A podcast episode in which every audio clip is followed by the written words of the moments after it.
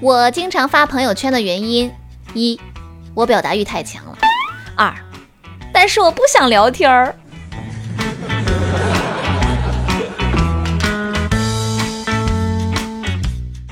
Hello，大家好，欢迎收听本期的《非离不可》，我依然是你们最最可爱的好朋友有小黎。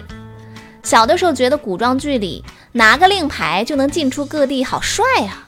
现在长大了，梦想成真了，去哪儿都要拿出手机给保安看一下我的码。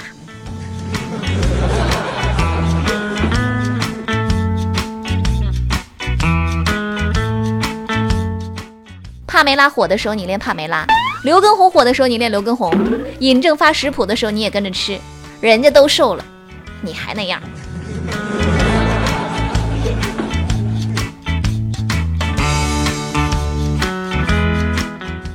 我爱吃羊肉串儿，还能根据肉质判断羊的岁数。就比如说昨天晚上吃的那只，年龄和我年龄相仿，都是意气风发，任人宰割。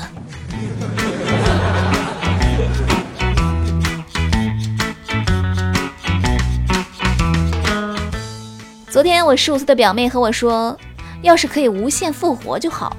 不开心的时候我就去死，死够了我就复活。呃，听得我有点心动。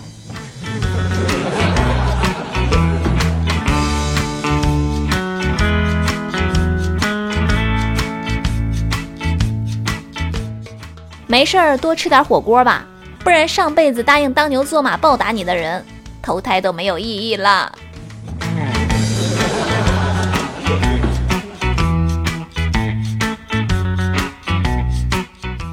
马上就五一了，分享一下我的五一假期旅游攻略：上午睡觉，中午睡觉，下午睡觉，晚上朋友圈环游世界。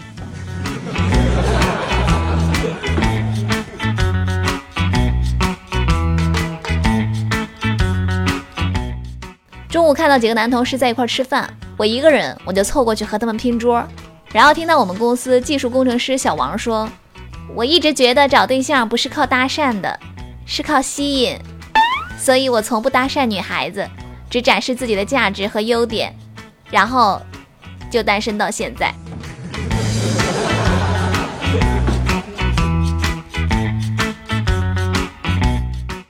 那昨天晚上我失眠了，我就在想，有没有一种可能，其实你睡不着，是因为人类的睡觉服务器满了，只有等其他人睡醒了之后，才会开出空位。让你去睡。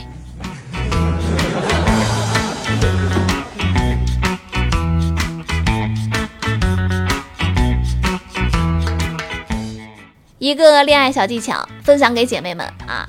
有些男人道歉的方式是，过几个小时以后，若无其事的给你发在干嘛？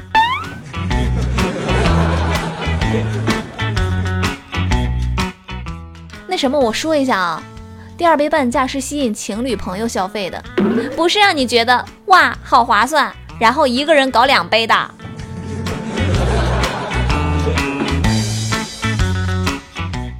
好了，那么今天的非离不可就是这样啦，非常感谢大家的收听，我们下期节目再见喽，我是尤小黎，拜拜。